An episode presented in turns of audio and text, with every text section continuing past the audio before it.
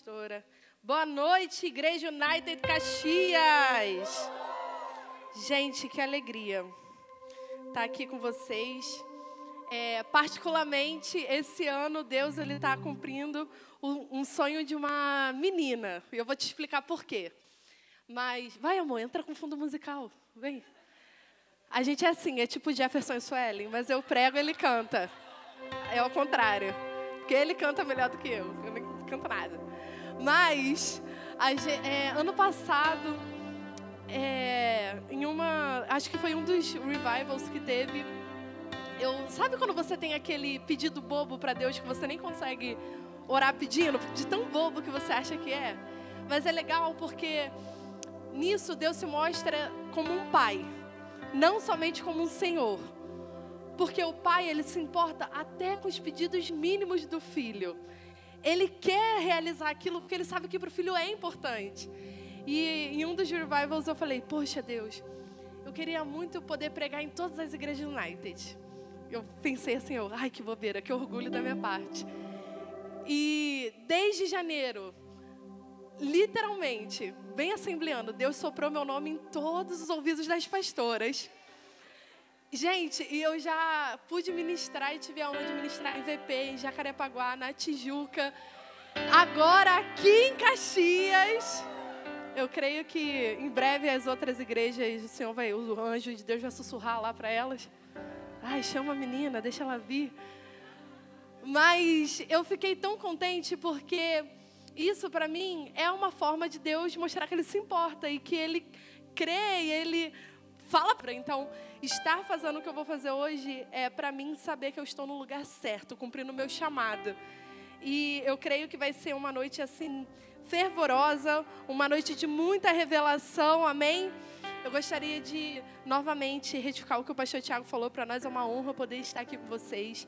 Vocês são literalmente o, a expressão, vocês têm abençoado a dança, é a Igreja United Caxias para a Zona Sul.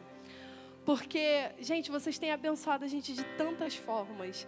Vocês têm sido respostas de oração que, se vocês pudessem ser uma mosquinha num culto nosso, para ver como que a gente celebra cada semente que foi semeada para nós, é lindo demais. Vidas estão sendo transformadas e você está fazendo parte disso. Pode ter certeza. Eu brinquei hoje com os meninos dizendo que eu trouxe a nossa caravana, né, da Igreja United Zona Sul. Então aqui tá os nossos diáconos, diaconisas, voluntários e todos vieram querendo muito participar desse dia. Então, estamos em casa, amém? Glória a Deus. Deus é bom, igreja. Você crê nisso? Deus é bom. Isso é algo que nós precisamos declarar. Mesmo não do nosso dia não sai como nós queríamos. Talvez hoje você viveu um dia que você não se preparou para viver. Talvez você teve que lidar com emoções que você não estava preparado para lidar. Talvez você teve que ficar de frente com coisas que confrontaram a promessa de Deus para sua vida. Mas eu quero te lembrar de uma palavra que o apóstolo Paulo diz. Ele fala: "Combati o bom combate, terminei a corrida e o que? Guardei a fé." Então ouça, combater não quer dizer que você vai ganhar todas as vezes. Combater não quer dizer que todas as vezes você vai chegar no final como vitorioso, todas as vezes você vai chegar com um prêmio de satisfação, mas vai te falar sobre perseverança. Quer dizer que você acordou para viver o seu dia, quer dizer que você teve uma guerra acontecendo, mas você finalizou o seu dia e além de tudo você guardou a sua fé em Cristo Jesus. E por que, que isso é importante falar, pastora? Porque no Midweek, plena quinta-feira, muita coisa já aconteceu de domingo para cá. Não é? Muita oportunidade para sua fé ser abalada já se levantou. Mas eu quero que hoje você se levante, querido como o apóstolo Paulo dizendo: Eu combati o bom combate, eu combati o meu dia, eu me levantei, eu combati a depressão, eu combati a ansiedade no dia de hoje, eu combati a falta, eu combati a doença, hoje eu combati o combate que me foi proposto, mas eu estou aqui e estou guardando a minha fé. Você precisa se lembrar disso. Mas se trata de permanecer. Há uma alegria em saber que nem sempre se trata de ganhar mas se trata de permanecer. Se trata de permanecer. E é isso que a gente precisa, a fé que nos move para permanecer mesmo quando nós não vemos. Amém? Abre a sua Bíblia em 2 Tessalonicenses, por favor. Vamos continuar o estudo dessas cartas tão lindas.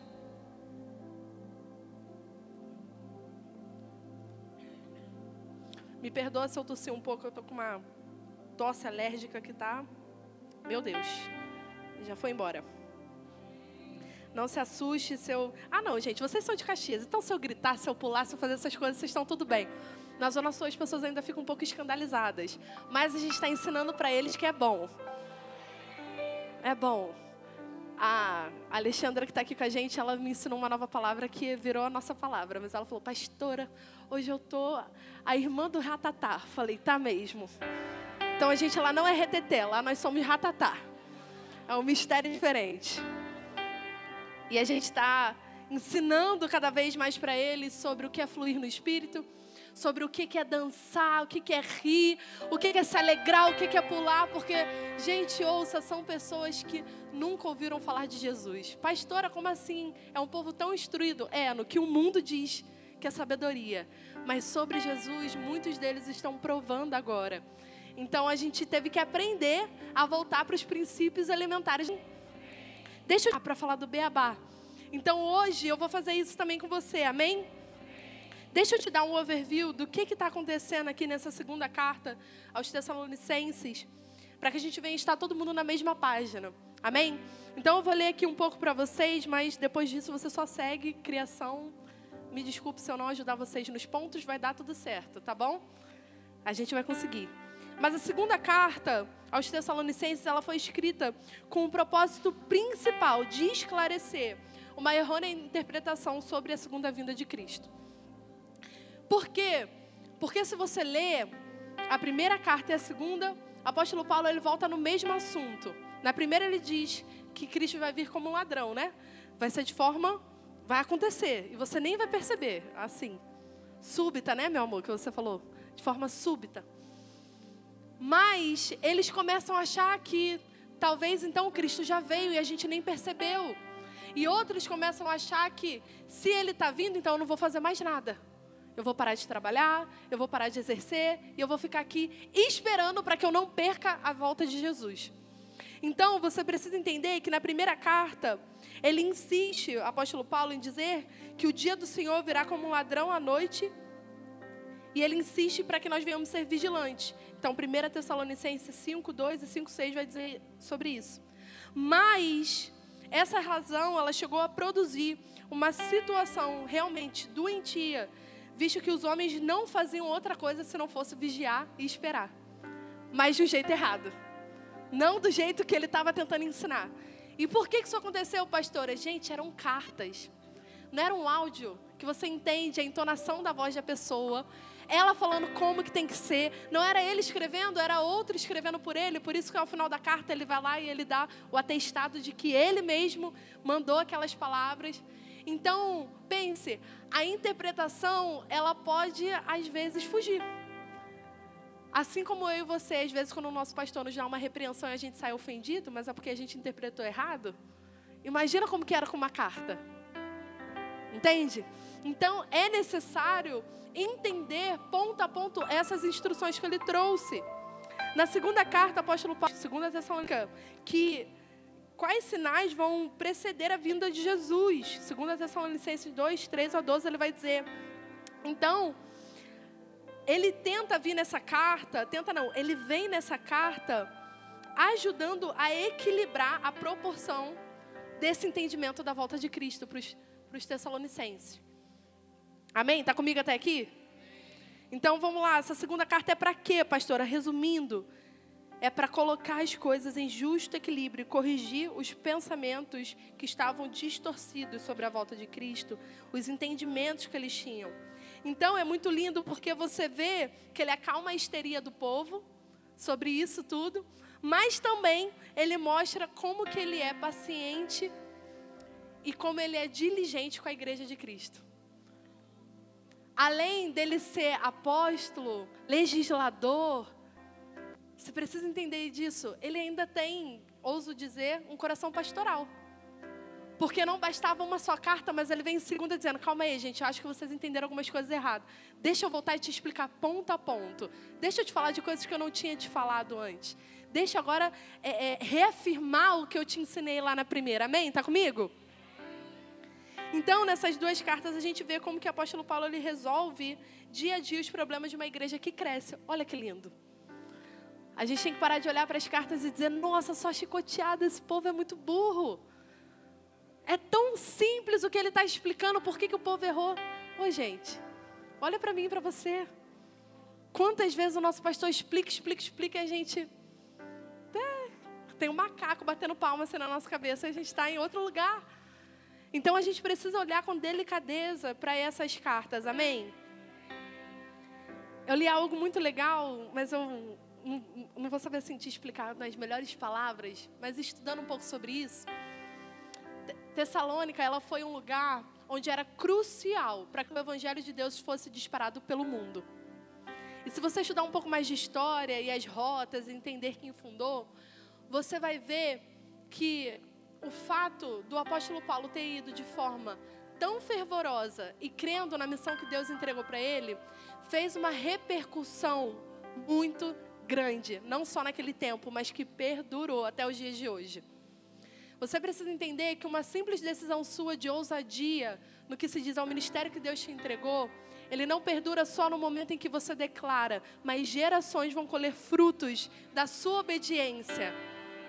Olhar as cartas e ver a insistência do apóstolo Paulo com cada igreja, cada localidade, cada irmão, deveria nos, nos trazer uma certeza de que deu certo. Por que, pastora, deu certo? Porque eu e você, a gente está hoje sentado aqui estudando isso. Então essas cartas elas são primordiais para que nós venhamos entender como igreja e agir conforme tal. E assim os nossos filhos e os filhos dos filhos vão poder provar também dessa obediência de viver a palavra de Deus. Amém? Então eu quero hoje te ensinar três pilares característicos de uma igreja que tem vida. Isso tudo a gente encontra aqui em 2 Tessalonicenses. Gente, eu tô, eu tô me esticando no, nesse lugar de mestre. Então vai ser um pouco pregação e um pouco tentando ensinar, mas você pega, tá? Então vamos lá. 2 Tessalonicenses 1, 3 vai dizer: Irmãos, devemos sempre dar graças a Deus por vocês. E isso é justo, porque a fé que vocês têm cresce cada vez mais e muito aumenta o amor de todos vocês um pelos outros. Por esta causa nos gloriamos em vocês, entre as igrejas de Deus, pela perseverança e fé demonstrada por vocês em todas as perseguições e tribulações que estão suportando. Vamos entender, só a partir daqui, quais são os três pontos de uma igreja viva, de uma igreja saudável. Amém? Então, antes de você começar a anotar o primeiro ponto, fala assim para o irmão do seu lado: graças a Deus que eu tenho você. Agora você fala como de forma real, tá? Você testou, agora você vai falar com todo amor. Que bom que eu tenho você. Dou graças ao nosso Deus porque eu tenho a sua presença na minha vida. É isso. Primeiro ponto, qual é a pastora? Uma fé firme. Ele vai dizer: Eu dou graças a Deus por vocês, e isso é justo porque a fé que vocês têm cresce mais. Em outras traduções, ele vai falar: Porque a fé que vocês têm é uma fé firme. E isso é característico do cristão que progride. A cada dia em ter uma maior segurança em Cristo. Então, vou repetir para você, só porque eu estava fechando o raciocínio. Uma fé firme é característico do cristão que progride a cada dia em ter maior segurança em Cristo.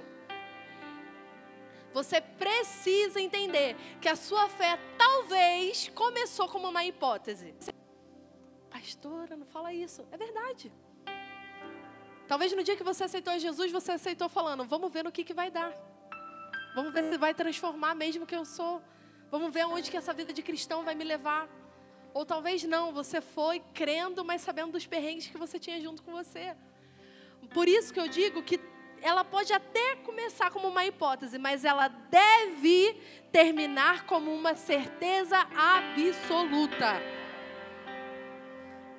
Caminhar com Cristo pode ser até meio incerteza, não sei onde que eu estou pisando, como é que está indo, mas se você confia em Cristo, dia após dia, os seus pés precisam estar firmes nele. A sua fé precisa ser uma fé firme. Entende? O cristão, ele chega a esse estado quando o impacto da experiência da vida cristã ela é tão forte que ele vê que não tem para onde correr, vai ter que ser firme em Jesus mesmo. Não tem mais de se firmar. Não tem como. Não sei se você já viveu isso, meu filho, mas eu já olhei para vários momentos da minha vida que eu falei: se não for por Deus, tem que ser por Deus. Não tem como. Eu abri mão de tudo, Senhor. Eu falo, eu prego para as pessoas que você é único, você cura, você salva, você liberta, você transforma, você enche a minha carteira, você enche a minha geladeira. E na segunda, quando eu abro e eu vejo que nada disso está lá, o que, que eu faço? Amém, Jesus é bom. Jesus já ali, Jesus está fazendo. Eu, eu creio nesse Deus que. Eu creio na fé que eu firmei. Eu creio nesse Deus que eu prego. Eu creio nesse Deus que diz que cura, que diz que provê. Quando tudo na sua vida ela se volta para o pensamento de que eu estou firmado em Cristo Jesus e nada mais me abala, você pode ter certeza que você está aprovando de uma fé que cresce. Uma fé que se mantém firmemente. Uma fé que resiste qualquer coisa. Pastora, por que você está sendo tão insistente em falar de resistência, de coisas acontecendo? Porque essa era a realidade dessa igreja. Apóstolo Paulo vai dizer: que bom que vocês estão resistindo às tribulações, que bom que vocês estão resistindo às perseguições. Então isso pode se aplicar para o dia de hoje. Que bom que eu estou resistindo às tribulações e tentações. Que bom que eu estou permanecendo de pé em Cristo Jesus. Que bom que eu estou continuando. Agora é legal porque, ouça, você sempre vai designar a tua perseguição para alguém. Mas, e quando é a sua mente? Você se mantém firme? Mas e quando a dúvida que é a sua perseguição? Porque, para para pensar nesse cenário. Todo mundo vindo encontro os tessalonicenses. Imagina a mente deles. Pô, será que eu fiz a escolha certa?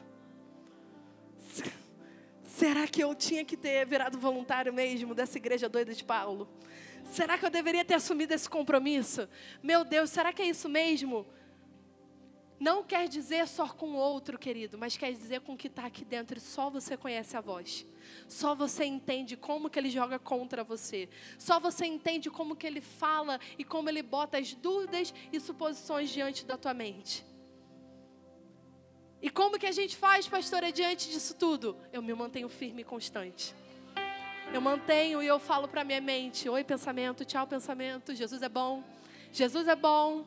Tudo deu errado hoje, mas Deus é bom. Deus é bom. Deus é sempre bom. Entendeu, mente? Repete comigo, mente.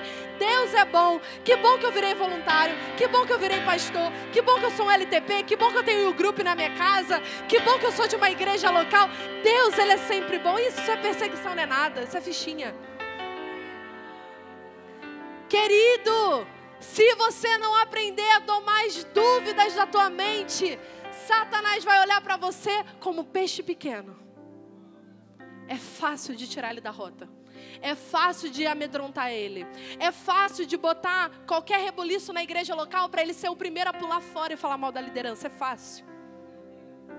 Mas quando você tem uma mente firmada em Jesus Cristo, você é o primeiro para declarar: na minha mente não, na minha casa não, aqui não, aqui não, aqui você pode bater em retirada, aqui não entra. Eu brinco que ele é testemunha. Tinha mais um também que estava lá com a gente, mas está fora do país. Uma vez dentro da minha casa, eles começaram lá, os, jovens, na sua ira contra pastores e por conta de repreensão. Nós éramos, acho que a gente tinha acabado de virar pastor e estava todo mundo sempre aqui às vezes, né, pastor? Mas aqui a gente tem. Tem, né? Vocês têm? Vocês gostam de fazer isso também? Aqui, às vezes, né, pastor? Mas aqui. A gente não tinha igreja local, então era lá em casa. E a gente lá comendo e tal, isso aqui é pós-culto. E aí começou uma a revelar a frustração do coração. Pastor tal, caraca, falou isso pra mim, ele não entende meu chamado, não entende. Eu só escutando lá da cozinha.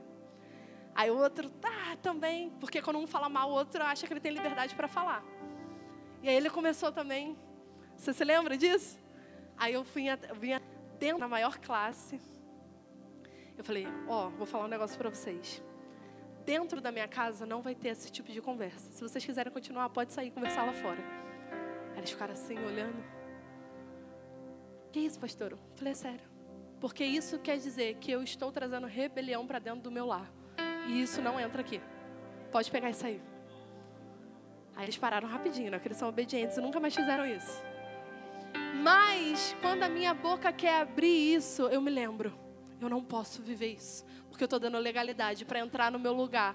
Algo que vai tocar na minha constância com Cristo. Algo que vai tocar na minha fé, no firme fundamento. Isso vai ser o estopim para que eu venha me balançar sobre tudo que eu aprendi sobre Deus. Ser firme, as provas e tribulações forem sobre a tua mente, querido Saiba, ser firme naquilo em que no altar você foi firme para aceitar. Amém?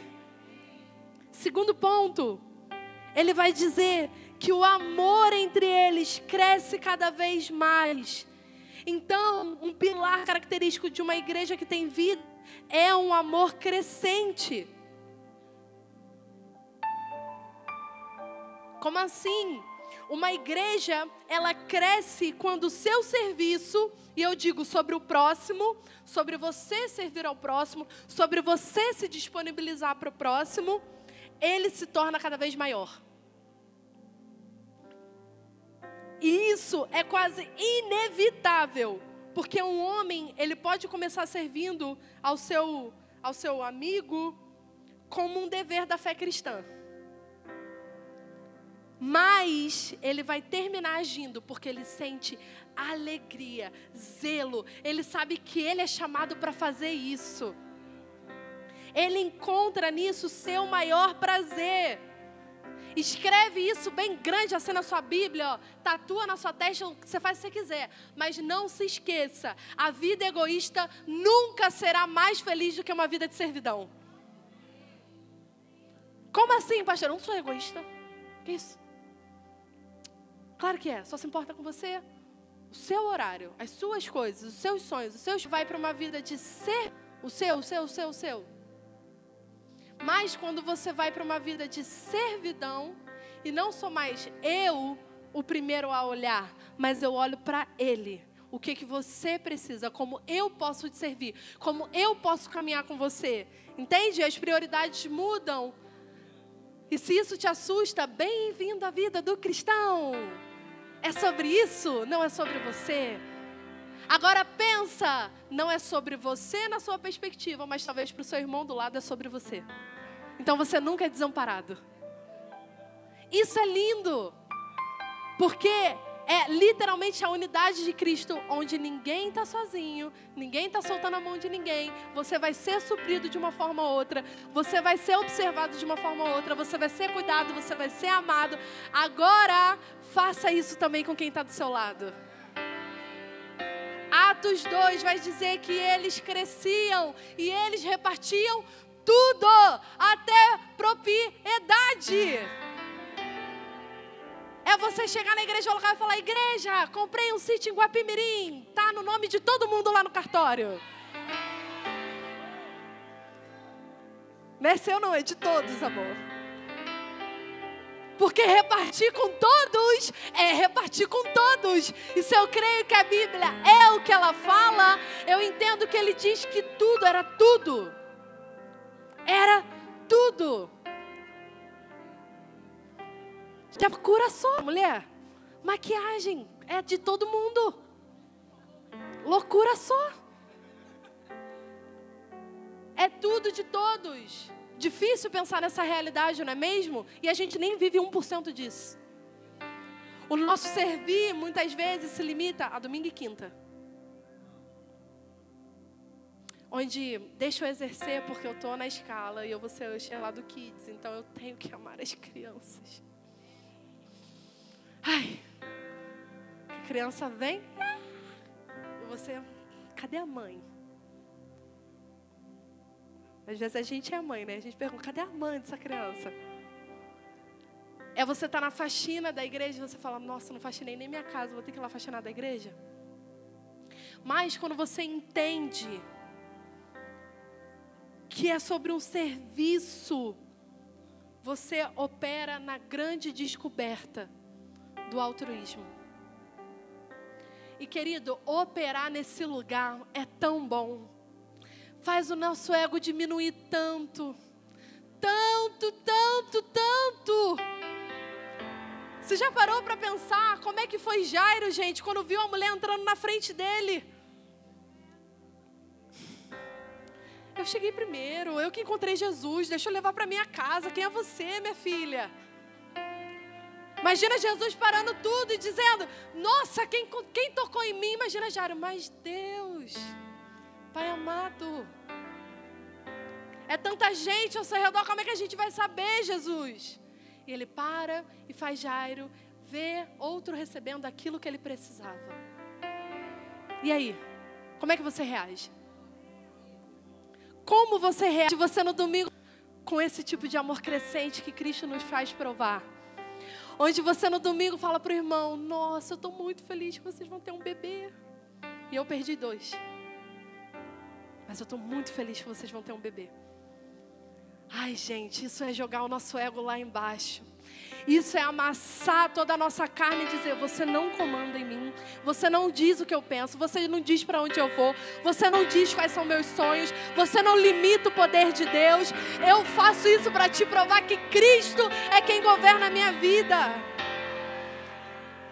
Sabe por que, que Deus manda a gente tanto esfregar nossa carne no chão? Porque a nossa racionalidade, ela quer nos moldar com base nesse mundo. Mas ouça, para você até mesmo pensar na volta de Cristo, você não pode pensar de forma racional. Porque senão, você vai ficar como esse povo. Pô, Jesus já voltou. Não, já voltou, tem, tem muita ciência já aprovou, é, historiadores já aprovou, já aprovaram, muita gente já falou que já voltou, voltou naquela época, então realmente já era, já deu. Estamos vivendo já na Nova Jerusalém. Meu Deus. Mas, olha como algo tão pequeno nos conecta a algo tão profundo. O servir ao próximo revela mais sobre nós do que sobre eles. Revela mais sobre aonde o seu coração está aliançado em Cristo do que sobre aonde o seu irmão está. Sim. Eu amo falar disso porque uma igreja que ela cresce em servir um ao outro, é uma igreja que entende que se Deus fez por você, Ele também vai fazer por mim. Ele só está me relembrando disso. Porque quando o Jairo vê a mulher recebendo a cura dela, ele tem um entendimento. Beleza, Jesus fez por ela, vai fazer também por mim. O que, que Deus faz? Ele não cura a filha dele, ele ressuscita. É diferente. Então, quando eu entendo o que, que Deus está fazendo na vida do outro, eu posso ter muita certeza que eu vou me alegrar, porque o que vai ser feito em mim vai ser maior. Para um é cura, para outro é ressurreição. Você entende? Entende? Você precisa se alegrar nisso, meu filho. Porque isso vai dizer que não quer dizer que vai ser menos do que o outro recebeu. É de glória em glória, como ele faz. É de glória em glória, de glória em glória. Tanta coisa pequena, mas se conecta com a Bíblia toda. Meu Deus, que coração. Vamos lá. Gente, não faz isso que eu prego mesmo. Animada. A vida egoísta nunca é a mais feliz. Mulher, fala isso para você no dia da cólica. Do que, que adianta eu ficar aqui debaixo desse edredom vendo Netflix com um brigadeiro comendo? Nada. Só vai me engordar. Eu vou levantar para ela me corrigir na EBF. Eu vou levantar e eu vou ligar para minha pastora e pedir para ela me corrigir em algo que eu nem sei o que, que eu fiz. Mas eu vou estar ao lado de alguém. Eu não vou ficar sozinho, porque uma vida egoísta, ela vai me fazer deslumbrar coisas que não são para mim. Amém? Terceiro ponto, uma perseverança constante. Se você continuar lendo aqui, ele vai dizer: Por essa causa nós nos gloriamos em vocês entre as igrejas. Então ele falava para as igrejas: Olha o que, que eles estão vivendo. Olha que lindo. Por quê? Pela perseverança e fé demonstrada por vocês em todas as perseguições e tribulações que estão suportando. Então, uma perseverança constante. E se você pegar essa, essa palavra, perseverança, ela vai se traduzir não por resistência numa qualidade passiva de suportar. Gostou, Fernanda? Fernanda é nossa professora de português. Aí a gente tenta fazer as frases mais lindas. Mas ela vai falar de uma perseverança energética na prova. Aí muda tudo. Uma coisa é você perseverar quando tudo acabou a tribulação, você fala, perseverei. Mas outra coisa é ele falar sobre perseverar de forma energética na prova. Quer dizer que ainda está acontecendo e você está lá, uh! Jesus é bom, eu tenho tudo que eu preciso, Deus está comigo, vai dar tudo certo. Porque uma perseverança energética, ela se expande. Ela não fica só dentro do seu coração. Mas ela é tão agitada que você precisa falar para o outro do seu lado: vai dar tudo certo que Deus está com a gente. uma perseverança energética. Outra, outra tradução vai descrever um espírito que não só suporta pacientemente as circunstâncias em que se encontra, mas também as domina. Muito boa. Feita para fortalecer o seu próprio caráter. Essa daqui é muito boa. Ai, isso é muito bom. Quer dizer que você aceita os embates da vida mas quando você aceita, você transforma eles em umbrais de novas conquistas. Como você olha para o dia da tribulação? Como você olha para o dia da tribulação? Como você olha para quando as coisas estão difíceis? Quer um exemplo de como perseverar, mesmo meia tribulação? Só você lembrar daquela mulher que vai correndo atrás de Jesus. Jesus, Jesus, Jesus, minha filha está lá endemoniada.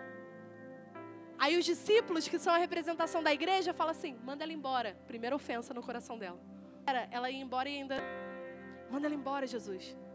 Mas se ela fosse uma pessoa que não persevera, ela ia embora e ainda ia falando mal dos discípulos. Eu não vou atrás desse Jesus. Os discípulos dele mandaram ele me dispensar. Que igreja é essa?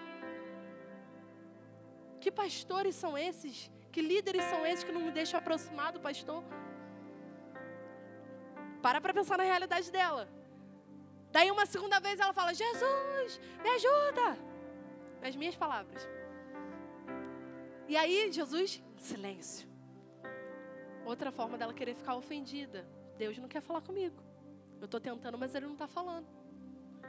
E aí depois ela vai de novo e Jesus fala: Ó, oh, isso daqui são para os filhos. Eu não posso dar os cachorrinhos.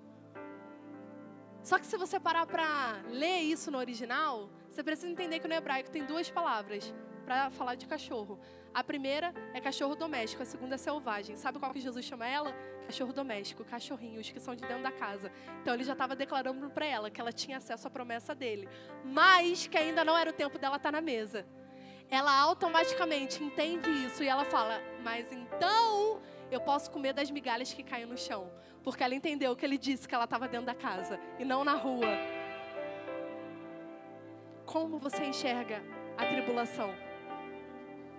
Porque se você for perseverante, você vai ver que o cenário talvez não é esse tão distorcido. Mas você vai olhar e você vai ver revelação de Deus querendo te mostrar. Para você, a do homem foi humilhação, mas dos lábios dele é um convite para você se chegar à mesa dele e pegar o que é seu e ter acesso ao que é seu. Por isso que a gente tem que aprender a ler a Bíblia. Porque quando você lê ela do jeito que ela é, você entende por que, que ele dava umas respostas assim, meio. Eu sempre me perguntei, pô, Jesus, tadinha da mulher. Foi. Ninguém quis falar com ela, tô ainda chamando ela de cachorra. Mas não, ele estava falando em outro sentido para ela. E quantas pessoas param nessa ofensa? Não, olha como é que eu fui repreendida. Olha como é que isso aconteceu. Olha como é que. Tá vendo? Eu estou servindo ao meu irmão. Eu estou mantendo uma fé constante. Mas, poxa, pastores, fica difícil ser perseverante nessa igreja local, não é mesmo? Gente, igreja é isso aí, ó. Não é você que é o tchutchuco, não. Todo mundo tem algum probleminha. Alguns menos do que os outros. Mas se nós pararmos para olhar como uma oportunidade de perseverar e fazer com que o nosso caráter venha a ser moldado, as coisas mudam. Tua perspectiva muda. O teu amadurecimento ele vai acontecer. E por que que, é, que nós precisamos ter essa perseverança constante, pastora? Porque dessa forma você não vai ouvir vozes de estranhos. Eu, enquanto lia Tessalonicenses, só me vinha um, um, uma passagem, eu vou ler ela com vocês. O conhecimento que ele tinha lá em Números 11, 4. Mas eu só via, tipo assim, o apóstolo Paulo com todo o conhecimento que ele tinha. E ele, tipo, gente, persevera em meio à tentação. Não deixa com que essas pessoas falem mentiras. Não pegue essas mentiras deles para o seu coração. Não acha que isso é verdade. Eu acho que a, a raiva dele era que eles fossem enganados. E você pode comprovar isso porque nos próximos capítulos ele vai falar muito sobre isso. Não seja enganado, não seja enganado, cuidado. Isso é apostasia, cuidado. Isso, isso é anticristo, cuidado, cuidado, cuidado. Tem um momento certo para isso acontecer. Cuidado com essas falsas profecias. Então o coração dele era cuidado com as vozes estranhas, porque no meio da tribulação muitas vozes gritam. Agora, qual é que a gente dá atenção? Porque ouça, a voz de Deus para o cristão é uma só. Você é o meu filho amado. Eu tenho prazer em você. É isso. A voz de Deus para o cristão é essa. Mas a voz do diabo para o cristão é botar dúvida no que a voz de Deus disse. Sempre vai ser assim na Bíblia. Deus, nós precisamos continuar. Então, o que foi firmado por Deus, nós precisamos continuar dando ouvidos a isso. Tá difícil, mas eu sou um filho amado. Deus tem prazer em mim. Eu sou amado, eu sou filho. Não, eu sou amado. Não, não, Deus tem prazer em mim, vai dar tudo certo, vai dar tudo certo. Porque se eu sei que eu sou filho, eu sei o acesso que eu tenho, eu sei as armas que eu consigo ter acesso, eu sei como agir, eu sei o que é, é, é revogar, é tipo pedir. Eu sei como, mas me serve no dia. O que é a voz de Deus e o que, ele, o que ela fala sobre mim, qualquer voz me serve no dia da tribulação. E eu começo a tomar atitudes com base nessas vozes. Pastora, mostra mais sobre isso. Vai lá, abre lá, Números 11. A gente vai continuar aqui em Tessalonicenses, mas eu quero só te mostrar como que a Bíblia já nos ensinava sobre isso.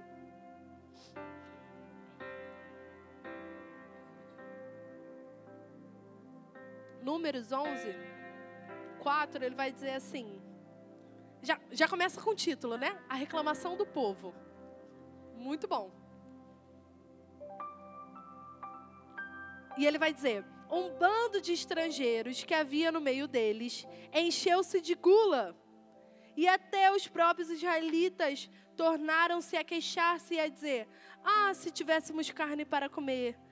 Nos lembramos dos peixes que comíamos de graça no Egito, e também dos pepinos, e das melancias, e dos alhos poróis, e das cebolas, e dos alhos. Mas agora perdemos o apetite, e nunca vemos nada, a não ser este maná. Só. Só o maná. No dia da tribulação, provido para você na hora certa com fresco. Então, no dia da tribulação, quando você não sabe o que é a voz de Deus para você, você fica como esse povo, que chega a qualquer voz estrangeira e você fala: realmente, né? Aquela igreja é mais apetitosa. Aquele pastor pastoreia melhor. Aquilo ali é melhor. Eu gosto desse tipo de pregação. Eu gosto desse tipo de coisa acontecendo na igreja local. Eu gosto desse tipo de programação. Aquilo é apetitoso. Agora, midweek, enraizados. Agora, calma aí. Não. Love Day lá no esqueleto. Pô, pastor. Não. Mas aquilo lá que o outro vive é apetitoso. Mas quando você entende o que é ser uma igreja saudável, você para de ouvir vozes estranhas e você começa a enxergar para o que Deus está te entregando, para aquela estação, para o que você necessita viver, para o que você necessita digerir. E por que eu falo isso? Porque, gente, nossa igreja também vive isso, Zona Sul. E a gente precisa se lembrar. Não que eu estou dizendo que outros ministérios estão errados, mas está errado eu permitir com que vozes estranhas, podem ser da minha cabeça, podem ser de outras pessoas, falarem para mim que o que eu estou vivendo não é bom o suficiente para essa estação. Quando a voz de Deus me disse que isso era o necessário que eu tinha para agora. Amém? Continuando, Tessalonicenses, volta lá, a gente já está terminando. Com isso, a gente entender que esse é o alerta de Paulo para o povo. Seja uma, tenha uma fé firme, um amor crescente, uma perseverança constante, continua no meio da tribulação. E se você continuar no capítulo 2 e 3, você também vai ver ele expondo o que não é pilar característico de uma igreja que tem vida.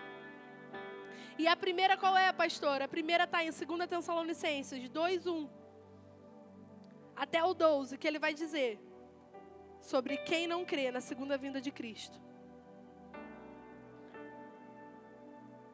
Ou seja, se deixa ser enganado por falsas profecias, alarmes e ensinamentos errôneos. Isso é um pilar de uma igreja que não tem vida. É uma igreja que não quer falar da volta de Cristo. É uma igreja que não quer ensinar. É uma igreja que não quer direcionar. Mas é uma igreja que quer ficar com ensinamentos errôneos. O segundo, o que vive de forma ociosa. Segundo Tessalonicenses 3, 6. Isso não é característico de uma igreja viva. Não podemos ser pessoas ociosas. Precisamos nos levantar, querido. Precisamos nos erguer e entender que o reino de Deus precisa da minha mão e da sua mão. Não só para proclamar e para pregar, mas também para o dia a dia da igreja local. É necessário essa, esse discurso, assim, venhamos nos levantar de uma vez por todas e parar com essa, essa, esse discurso, esse diálogo. Não são. Não são. Porque a Bíblia vai dizer que se você buscar primeiramente o reino de Deus, as demais coisas vão ser acrescentadas. Então a tua prioridade, como cristão, é o reino de Deus. Porque você entende que as demais coisas vão ser acrescentadas na minha vida. Então Deus vai me dar sabedoria, tempo, estratégia para realizar tudo o que eu preciso. E ainda assim ter disposição para servir Ele. Não podemos ser ociosos no tempo em que vivemos. Eu até brinquei e eu postei, né, de uma menina que todo mundo acho que viu que ela disse: "Não quer ir para a igreja? Não vai. Fica em casa. Quando Jesus voltar, tu também fica em casa e vê como é que é bom." Eu achei engraçado, porque eu sempre me lembro do apóstolo dizendo: quando Jesus voltar, eu quero estar encontrando com as mãos na terra, fazendo, agindo, preparando o reino dele, literalmente exercendo o que ele designou a mim nessa terra. Não viva de forma ociosa, amém? E o último, quem se associa à rebelião? 2 Tessalonicenses 3, 11. Ele vai dizer: Pois ouvimos que alguns de vocês estão ociosos, não trabalham, mas andam se intrometendo na vida alheia. E a pessoa que se intromete na vida alheia, ela é super ativa em despejar rebelião. Porque se isso estava no meio da igreja local e essa carta é para uma igreja, quer dizer que pessoas ali estavam sem fazer nada, falando mal do outro. E se você fala mal de um, você fala mal de todos. Então quer dizer que você vai disseminar rebelião de alguma forma. Porque você vai expor o que você não gosta, o que você não concorda, o que você é isso, o que você é aquilo, blá blá blá blá blá blá blá blá. Mas ouça, a Bíblia vai dizer que rebelião, ele é a mesma coisa que feitiçaria. E aí, vai querer participar? Só se lembra disso. Diante de Deus, tudo isso vai ser reprovado. Tudo isso não vai ser digno. Não vai adiantar você dizer, mas eu estava na igreja local, Jesus. Fazendo o quê? Destruindo os seus, sucumbindo os seus. E é essa estratégia do diabo para esse tempo. Por isso, a apostasia. Para que venham viver um evangelho que não é nada, é chulo. Só é de palavra, não é de ação, não é de transformação, não é de arrependimento, não é de literalmente transformação de vida e pensamento. Então ouça, nós precisamos provar da nossa saúde coletiva e individual. Tessalonicenses é um alerta em que eu e você, nós como um corpo, precisamos ter a certeza da nossa saúde como igreja, como indivíduo. Ter a certeza que estamos fazendo tudo que podemos para nos manter santos, para nos manter purificados, para nos manter constantes em Cristo Jesus. É um alerta para que você olhe para dentro de si, querido, e veja: será que eu estou vivendo isso? Será que eu estou sendo perseverante? Será que eu estou amando o meu próximo? Será que eu estou pegando tudo que é falado e estou botando em prática? Ou não, não, pelo contrário. Eu odeio quando falam sobre Apocalipse. Eu odeio quando falam sobre correção. Eu só quero, só quero bom. Eu só quero o que é bom da igreja local. Quero a comida de graça, quero as festas, quero a animação, quero o povo me recebendo bem no VIP. É nisso. Mas a tribulação fazer parte? Não, eu passo. Mas Paulo, na verdade, está fazendo um convite entre e permaneça, porque Deus é bom. Ele vai te provar fiel.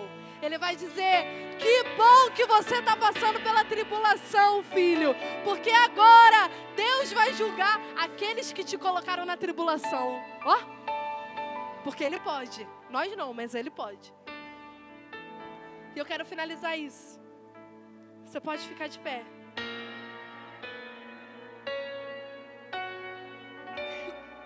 A Bíblia vai dizer que quando nós nos mantemos nesses três pilares, eles darão prova do justo juízo de Deus e vão mostrar o seu desejo que nós venhamos ser considerados dignos do seu reino pelo qual estamos sofrendo. Domingo, eu estava na nossa igreja na hora do louvor e eu comecei a, a cantar em um momento comecei a falar aquela canção: Teu é o reino teu, o poder é tua e a glória é para sempre, amém. Comecei a cantar, cantar, cantar e chorar. E o Espírito Santo ele veio com uma espada, gente, de samurai tão afiada em mim. E ele falou: Bruna, quando ele fala Bruna, ele não fala filho, eu sei que o negócio vai ser pesado. Mas ele falou: Bruna, eu sei. Eu sei que isso tudo é meu. Eu sei que o reino é meu. Eu sei que a glória é minha. Eu sei que tudo isso é meu. Mas e o seu coração? Ele é? Mas e a sua boca, ela é? Mas o que você professa é meu. O que você ouve é meu, o que você pensa é meu. E o Espírito Santo começou a listar cada coisa minha interna. E olha que engraçado. Ele foi me lembrando de pensamentos, de dúvidas, de coisas que eu falei, ouvi, vi dentro da igreja local e que estavam corrompendo, na verdade, o meu amor pela igreja. E hoje, querido, eu quero te convidar. Antes de você contar Maranata ou qualquer outra canção, mas que você olhe para dentro do seu coração e que você possa ter a certeza de afirmar, de fato, Cristo é quem reina sobre mim. De fato, eu estou passando por tribulação, mas a minha fé está nele, não está no homem. De fato, os tempos estão difíceis, pessoalmente, na minha igreja local, coisas estão fora do lugar, coisas estão acontecendo, mas eu sei em quem tenho crido, eu estou combatendo o bom combate, eu estou terminando, eu estou guardando a minha fé, eu estou amando meu irmão, eu estou buscando crescer naquilo que o Senhor tem me instruído, crescer naquilo que a minha igreja tem me levado a entender. Enquanto nós terminamos.